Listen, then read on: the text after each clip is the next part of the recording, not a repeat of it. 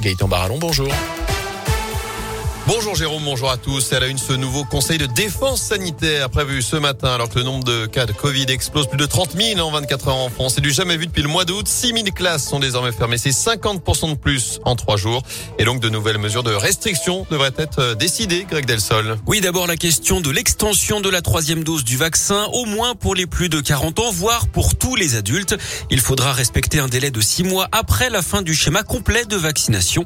Selon Olivier Véran, il y a très peu de quadra qui sont déjà à six mois de la deuxième dose. Ça arrivera progressivement au mois de décembre, donc ça nous donne la possibilité de nous organiser si la décision était entérinée. Fin de citation. Reste aussi à savoir si cette dose de rappel sera nécessaire pour conserver son passe sanitaire. Le Conseil de défense pourrait également décider de rendre à nouveau le masque obligatoire dans certains lieux clos, par exemple les salles de spectacle et de cinéma. Par contre, pour l'instant, la question du retour du télétravail comme étant la norme ne serait pas d'actualité. Le MEDEF est contre et le gouvernement ne souhaiterait pas de nouvelles contraintes pour les entreprises pour ne pas gêner la reprise économique. Et notez que le taux d'incidence continue de grimper chez nous. 224 cas pour 100 000 habitants dans la Loire, 202 en Haute-Loire, 393 en Ardèche. C'est le plus élevé de tous les départements de France. Dans l'actu également, 6 mois de prison avec sursis et 5 ans d'interdiction de stade. La peine infligée hier à cet homme de 32 ans, reconnu coupable d'avoir lancé la bouteille d'eau sur la tête de Dimitri Payet dimanche soir lors du match Lyon-Marseille. Match interrompu au bout de 4 minutes de jeu. Face au juge, hier, le mis en cause est resté plutôt silencieux.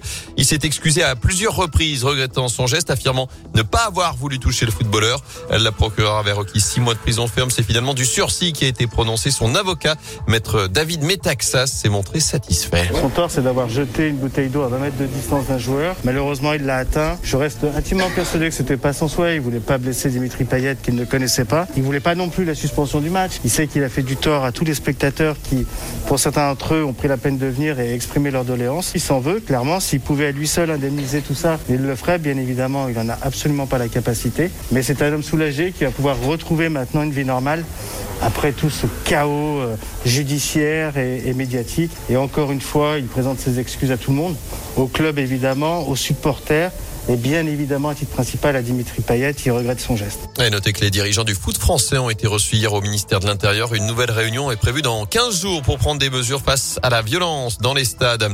Deux policiers de la Loire jugés en juin prochain pour homicide involontaire. Il s'agit d'un gardien de la paix, d'un adjoint de sécurité du commissariat de Rouen, selon le progrès. Ça fait suite au décès d'un homme d'une trentaine d'années en garde à vue en juillet 2019. La victime interpellée pour ivresse sur la voie publique s'était pendue avec son pantalon. La justice qui doit rendre son délibéré dans la journée dans l'affaire de la sextape de Mathieu Valbuena. Le procureur a requis 10 mois de prison avec sursis et 75 000 euros d'amende à l'encontre de Karim Benzema accusé de complicité de chantage. En vaste il y a 10 ans, jour pour jour, la tour plein ciel était abattue à saint le 24 novembre 2011, symbole du quartier de Moreno. Elle avait été construite en 1972, 18 étages, 64 mètres de haut. Elle était visible évidemment à des kilomètres à la ronde avec sa coupole. En foot, il va falloir encore patienter. La vente de la SS est retardée. On l'a appris hier via un communiqué des actionnaires du club. C'est ce mardi que le cabinet d'audit KPMG devait rendre ses conclusions sur les différentes offres de reprise qui avaient été déposées. Aucune n'a donc finalement été retenue. Mais elle reste encore en cours si les candidats apportent les garanties financières et juridiques demandées. Des actionnaires, Laurent Meillet et Bernard Cayazo, qui se réjouissent surtout d'avoir de nouveaux candidats dans ce dossier avec de nouvelles offres mmh. déposées après la première deadline du 8 novembre. Il serait quatre désormais selon le journal L'équipe, notamment un mystérieux milliardaire. Ceci serait doté, je cite, selon les actionnaires, d'une capacité financière indiscutable et d'une volonté de conclure dans les meilleurs délais. Autrement dit, les choses pourraient se décanter dans les prochaines semaines. La suite au prochain épisode.